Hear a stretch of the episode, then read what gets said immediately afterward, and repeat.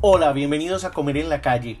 En este episodio hablaremos de la reapertura de los restaurantes. Vuelven a recibir clientes y a atender en mesa. Se vive una nueva normalidad en Bogotá, en todo el país y por supuesto el sector gastronómico tiene que enfrentar importantes retos. Por eso he decidido invitar al chef David Orozco, un importante gastrónomo de la ciudad, que nos va a contar cuáles son los retos que ve él para los restaurantes, para los clientes, para la ciudad en general.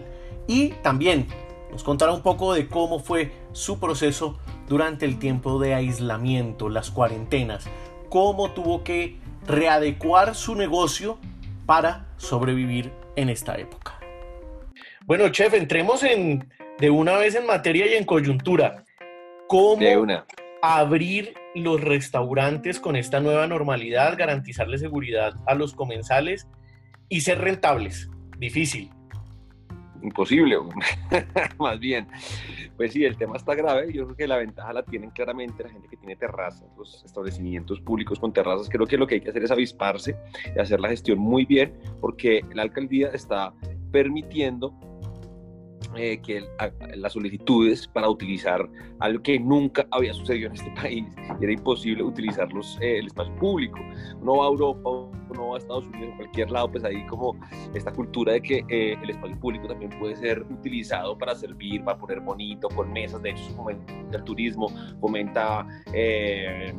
Sí, el, el, consumo, que la gente camine, que la gente pasee en la calle y todo eso, pues digamos que esa para mí creo que es la clave, ¿no? Aprovechar un poco los espacios abiertos que nos están ofreciendo. Yo por ahí estoy detrás de un par de lugares donde podemos eh, armarnos algo bien bonito.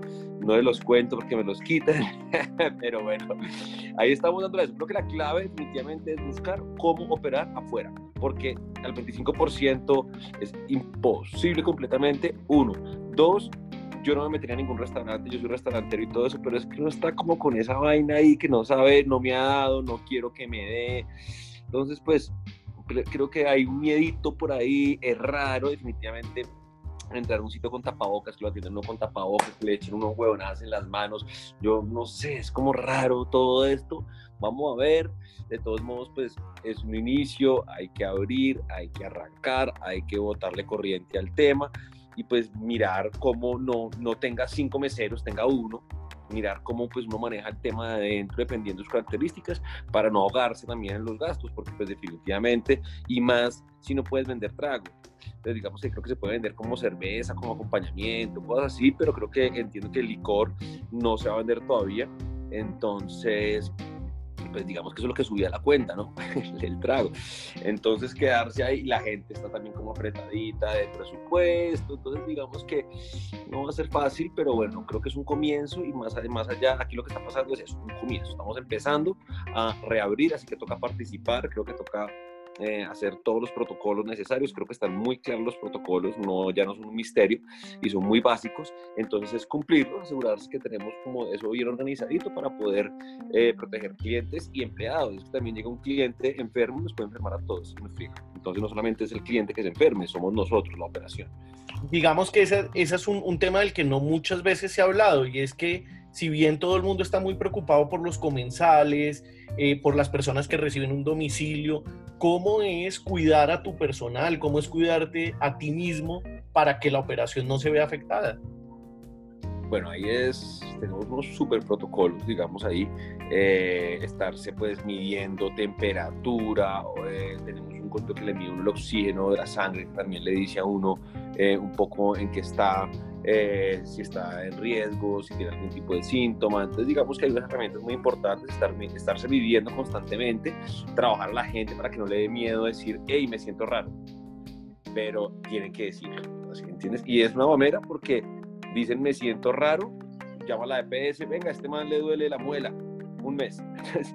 Entonces es una locura porque nos hemos quedado con gente que realmente no tiene nada, pasa, nos han quitado gente por 30 días, 15 días, donde no tienen nada realmente, finalmente nunca era el, el, coronavirus y sí tuvimos esas incapacidades por tanto tiempo y la EPS pues está súper incumplida con el pago de, estos, de estas incapacidades, entonces no nos ha pagado incapacidad, nos ha tocado caer en sobreturnos eh, y la gente en casa diciendo, oiga, ya, me estoy, ya estoy desesperado, ya quiero ir a trabajar, pero no puede ir a trabajar. Entonces es un tema delicado, pero bueno, lo importante en este momento es protegernos seguir los protocolos, eh, pues, midiendo la temperatura, midiendo la sangre, lavándonos las manos, eh, cambiarse los guantes cuando toca, cambiarse los tapabocas cuando toca, aguantarse y no tocarse la cara, cuando van a almorzar los chicos juntos eh, distanciamiento, todos almorzando separaditos, eh, cocinas bien ventiladas, en fin, tenemos una serie pues ahí de trabajo que hemos venido haciendo, concientizar mucho a la gente que no se baje en la guardia,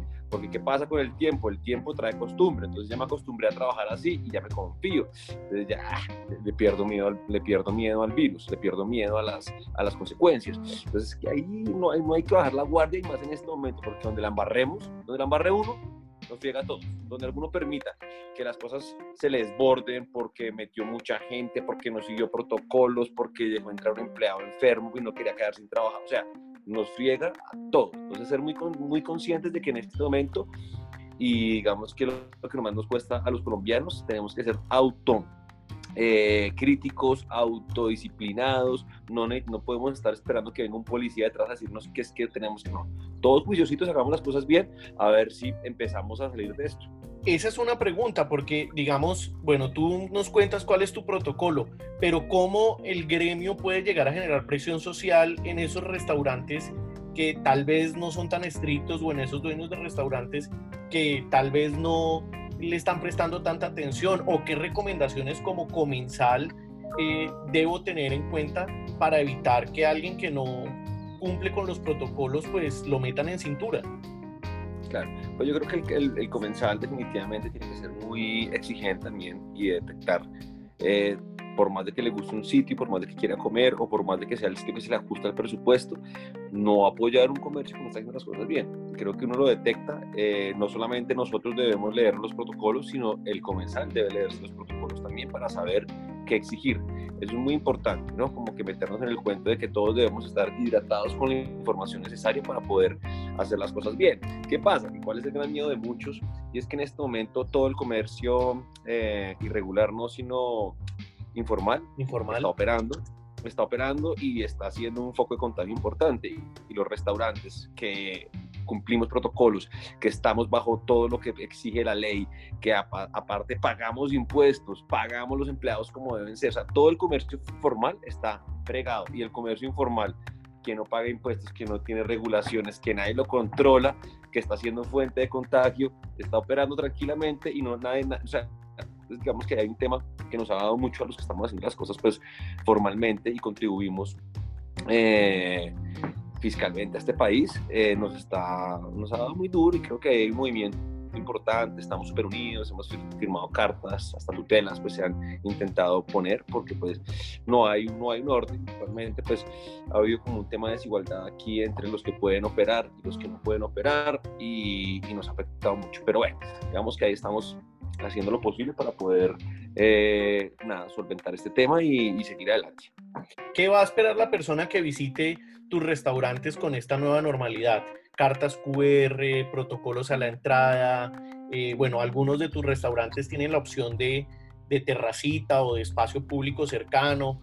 Eh, digamos que el de la 72 es el, el, que yo creo que es como más complicado por, pues porque la novena, difícil poner las, las, mesas en el espacio público, pero, pero ¿qué se va a encontrar un, comensal sin revelar esos nuevos espacios que estás buscando eh, cuando vaya a uno de tus restaurantes? Bueno, pues digamos que principalmente hasta que no tengamos como Sí, los sitios que, los, los, los, que tengo terraza, en este momento tengo terraza en Rosales y vamos a aplicar ahí en Rosales a, por unas medidas afuera. Eso es como lo que estamos eh, tratando de organizar y creo que pues eso va a ser eh, el único punto que voy a abrir al, al, al, público. Los otros los mantengo de domicilios de momento. Estoy hablando esto es un tema de semana a semana de ir tomando decisiones no es como el plan va a ser este y arranque, no, poco a poco y pues lo que te digo, puede llegar en cualquier momento donde nos digan cierren otra vez. ¿Qué se va a encontrar? Pues ese tema de donde el mesero ya no te va a atender. Eh, ¿sí? así normalmente, sino que va a tener pues, su máscara, su, su, su tapabocas, va a estar un poco distanciado, el menú virtual, eh, toda la mesita de bioseguridad donde está obviamente el registro de las personas que están viniendo a comer, en donde se están sentando, edad de las personas, o sea, como que te van a pedir información para poder sentarte a comer por protocolos un poco, un poco, un poco, pues, canzones, de, definitivamente necesarios en este momento. Entonces, pues nada, a lo que se le pide a la gente es un poco que esté como comprensión la experiencia no va a ser la misma que antes, pero pues vamos a empezar. Y creo que pues eh, hay que comenzar por algo. Eso, es como lo importante. Entonces, realmente, ¿qué se van a encontrar? Un espacio adecuado a los, a los, a los protocolos. Van a encontrar pues un tema de que el, el staff estará todo pues con su tapabocas, no solamente en cocina, sino en servicio, eh, menús, menús virtuales y pues obviamente mesitas separadas, no todo arrejuntadito, sino todo va a ser como muy, muy un poquito frío, ¿sabes? Como iniciando motores nuevamente. Bueno, dejemos ahí el tema de la reapertura y yo quiero preguntarle por un tema para ir finalizando nuestro espacio.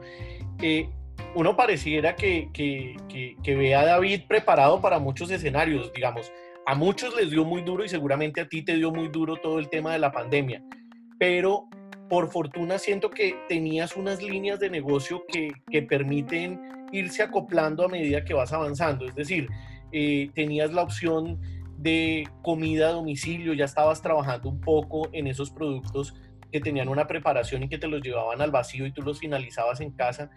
¿Cómo es eh, ir desarrollando esas líneas de negocio y cómo adaptarse a una situación tan extrema que te cambia literalmente 180 grados la vida. Claro. Bueno, nosotros afortunadamente, como lo dices, ya tenía como mucha gente me dice que usted sabía lo que iba a pasar o no. Eso dije yo, eso dije yo. alguien le dijo, alguien Eres le dijo. Illuminati, eres de la secta. no, realmente yo venía con un proyecto de mercado se llama Curaduría Gastronómica, donde pues selecciono productos y los comercializo y también elaboro productos. Entonces fue una marca que se adaptó perfectamente al mercado porque era la comida de oculto, por así decirlo, pero ahora la puede tener en su casa, fácil, inocua, el tema del vacío era algo, es algo necesario completamente para sobrevivir a esto. Entonces, digamos que realmente lo que hicimos ahí fue pasar de 10, 15 productos que teníamos y ahora tenemos casi, casi 80 productos diferentes en la carta. Entonces, tenemos de curaduría, entonces ahí tenemos pues, eh, tuvimos la facilidad de adaptarnos en esa parte, no fue lo único que se hizo. Chorilongo definitivamente fue poner unas pilas, hacer los domicilios muy bien, no embarrarla, muy buen empaque, eh, que todo llegue fresco, caliente, buena logística, pero pues digamos que eso ya estaba listo y estaba andando, sencillamente fue meterle fuerza y que la gente supiera que puede pedir con nosotros y, hacer, y que estamos haciendo las cosas bien. Y por otro lado, oculto, eh, nos hemos dedicado, nos dedicamos a hacer los mismos eventos que teníamos, pero experiencias virtuales. Yo no hablo de clases, porque no eran clases, en algunos, sí, en algunos enseña y todo eso, pero más allá de una clase empezamos a crear experiencias virtuales. Entonces tenemos muchos clientes eh, que siguen trabajando, gente que sigue trabajando desde su, desde su casa, pero pues las empresas quieren tener o detalles con ellos o capacitaciones o ofrecerles algo a sus empleados o a sus clientes y nosotros pues hemos, hemos logrado pues suplir esa demanda donde como te digo hacemos diferentes experiencias, talleres, mandamos kits de todas las formas, desde tablas de quesos hasta productos para cocinar en casa. Has visto la experiencia que tengo en Oculto que se llama Experiencias en Casa donde invito a un artista, invito a un chef, cocinamos todos juntos, pasamos bueno, se canta, se cocina delicioso, se aprende. Entonces, digamos que lo que hemos sido es recursivos y buscar la forma de, mejor dicho, mantenernos vigentes en el mercado. Obviamente estos eventos no es que uno diga, pucha, eso se están haciendo cualquier cantidad de plata. No, sí se hace algo, pero cuesta mucho trabajar de este modo y, además estamos cobrando algo pues muy eh, adaptado a la precios pandemia, que llaman. y, pero digamos, evidentemente, más allá de, de pronto los que venden por internet, las empresas que venden cosas por internet que fueron, digamos, las grandes beneficiadas de, este, de esta situación. Eh, ¿Crees que esa línea de negocio, sobre todo la de los empacados al vacío, se potenció un poco y, y, también involucró un poco a los clientes en opciones que antes no eran como tan utilizadas? ¿Se puede sacar eh, provecho? Sí, no, pues total. Digamos que lo que hizo esto fue, los mira, todos los restaurantes bajaron, eh, ¿cuánto fue? Como el 80% de las ventas, mientras que los mercados subieron el 60% de sus ventas. Entonces digamos que todo lo que fuera mercado encontró acá un gran espacio y definitivamente son cosas que llegaron para quedarse. Yo lo que siento es que este tema de tecnología, del streaming, de hacer eventos virtuales y videos y todo esto que está pasando, era algo que venía, iba a pasar. Lo que pasa es que esto lo que dio fue le metió un acelerador tremendo. Entonces yo sí siento que la dinámica del consumo va a cambiar mucho, va a cambiar bastante. No quiero, no por ningún motivo es que los restaurantes van a desaparecer, obvio no, pero sí se crea un nuevo campo donde la gente también va a consumir en su casa. Creo que mucha gente, por ejemplo, que cosas, cosas que pasaron interesantes. La gente empezó a enterarse del valor de las cosas, del valor de la comida, de lo que cuesta eh, una, un, buen pedazo de carne, se, se, aventuró a cocinar, a preparar sus cosas, entendió. Entonces ahora la gente va a decir miércoles, me estaban cobrando 100 mil pesos por un plato que yo también me puedo hacer en mi casa. Pucha, quién sabe si la gente va a volver a pagar 100 mil pesos por eso. Oiga, porque todos los proveedores lo que hicieron fue llegar al cliente final. Ya el restaurante no les compra, ahora cómpreme a mí directamente. Y, ah, ¿cómo así? Este corte divino y hermoso me cuesta a mí 8 mil pesos y yo estaba pagando 60 mil pesos por este plato. Entonces yo creo que va a haber un tema en que en la oferta va a empezar a tener que replantearse algunas cosas. Primero viene un coletazo económico duro y segundo yo ya sé cuánto le cuesta usted hacer ese plato. Usted me está cobrando muy cuánto más, ya sé cuánto cuesta este vino. Yo ya compré ese vino, yo ya sé quién es el proveedor de ese vino. Entonces creo que sea la, sea, va, a haber un, va a haber cambios. vamos a tener bastantes eh, cositas que va a tener que cambiar. La oferta no solamente va a ser como un par de detalles, sino como que hay otras cosas que va a tener que usted ponerle en su carta y a su oferta para poder mantenerse en lo que viene. O sea, continúa la reinvención o no la reinvención, digamos que el acoplarse a un nuevo mercado. Total, total. Viene, tiene que haber ese, va a continuar, porque todavía eso está comenzando, repito, está comenzando. O sea, hacer domicilios no es reinventarse. Lo dijiste, eso no es, pero, pero, pero sí viene, no está mal dicho, tema de reinvención. vamos a tener que reinventar un poco todos.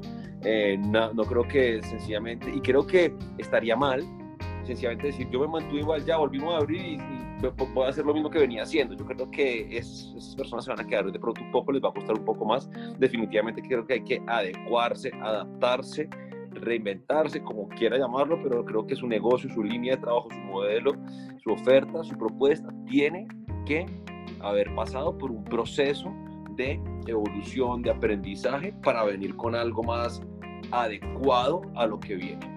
Bueno, ya para finalizar, en un minutico, los aprendizajes que deja la pandemia. algunos les enseñó que tenían que activar los domicilios y los domicilios propios y no a través de plataformas. Otros que tenían que aprovechar de pronto más el mercado local, es decir, el producto local para bajar un poco los costos o eh, buscar los clientes y no esperar que el cliente llegara. ¿Qué aprendizajes, tres aprendizajes que te haya dejado esta pandemia? Bueno, tres aprendizajes que no hay que dar nada por sentado, no el hecho de que no esté muy bien, puede venir cualquier bobada como un virus y cambiar todo. O sea, cuántos restauranteros que la tenían, que estaban, eran, pucha, negocios resólidos y ahorita pues muchos se vinieron abajo. Entonces, uno, no dar nada por sentado, hay que estar preparados, cualquier cosa puede pasar.